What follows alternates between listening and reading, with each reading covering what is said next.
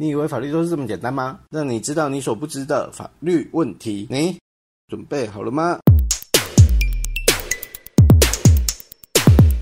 嗨，大家好，我是江律师。今天我们要讲的主题是子女摆脱不了的二父母。我们先讲一个案例事实。假设有一个父亲跟一个母亲结婚了，结婚之后生了 A 跟 B，可是呢，好景不长，生了小孩之后呢，啊感情越来越差嘛，所以这个父亲他就有外遇了。因为恋奸情的，父亲最后觉得说他的老婆跟小孩都是累赘这样子，他想要跟小三在一起，所以他就动手要杀了他们这样子，把母亲杀了，哎，小孩子 A 也杀了。然后 B 有杀，但是没有死掉。那最后呢？这父亲被警察机关抓了嘛？然后也法院判决，然后最后被判了无期徒刑。然后在九十四年十二月一号入监服刑。无期徒刑嘛，服刑满二十五年之后，如果服刑状况良好，他是可以假释的。就假设他是在一百二十年的十二月三十号假释出监，看看起来好像没什么嘛。我们接下来看会发生什么问题。第一个问题啊，这个小孩子没有被杀死，他要不要抚养他的父亲？用人性去想，应该是不用嘛。其实我们也可以找得到啦，应该是民法第一千一百一十八条之一。因为啊，这个父亲对他有一个故意的不法侵害生理行为，真到达生命行为，所以他可以根据这一条规定去主张免除抚养义务。所以这 B 可以不用不用抚养他，好，这没有问题哈。假如说他这父亲就开始在外面游晃嘛，啊，不是发生车祸。这样子看起来他应该已经是六十八岁，所以他属于老人嘛，所以社会局就会安置他嘛。然后为了这个车祸，他社会局代垫了九十万元。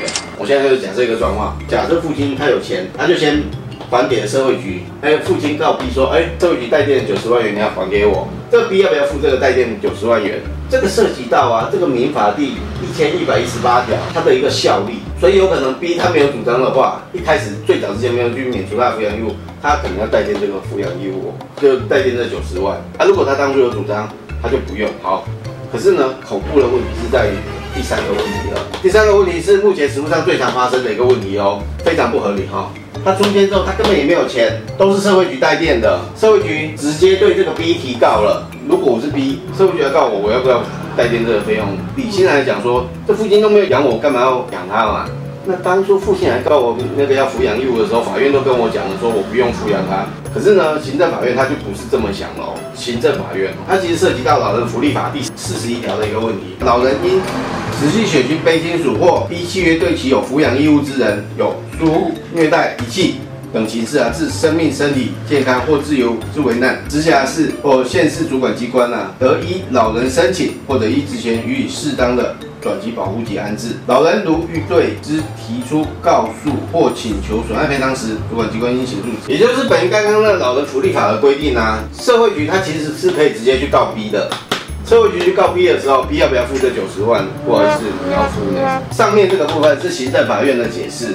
底下是我个人的解释，那我们就来听听看有什么样的不一样。刚才你听过法条了嘛？我们之间最大的一个不同点在于说，这个后面呢，法条后面有接一个这个对其有抚养义务。它到底放置的一个位置是在哪里？这是行政法院解释，这是我个人解释。我从人性去解释啊，要求我老爸都杀我了，你还要我去关心他，不要疏忽他，不要让他有遭受虐待，你觉得这符合人性吗？行政法院基本上就不符合人性嘛，他认为说你他生过你啊，你对他就要去注意他，看他说有没有被疏忽，有没有被虐待，有没有被遗弃？你觉得这是人吗？这是圣人啊，圣人才做得出来的事情。我认为说他的前提条件应该是我对他有抚养义务。民事庭法院都告诉我说，我不要抚养他，你还要求我，我要去关心他，他杀我呢，我关心他，所以我觉得这是不合理的之处。可是行政法院一直坚持他的见解，他认为说不好意思，法律是这样规定。可是我觉得法律没有规定说，是你自己解释错。那如果之后呢，这个老人他又发生了什么意外，又被社会局安置了，法院有告诉我说，我不用抚养我父亲哦。如果按照行政法院的见解，不好意思呢，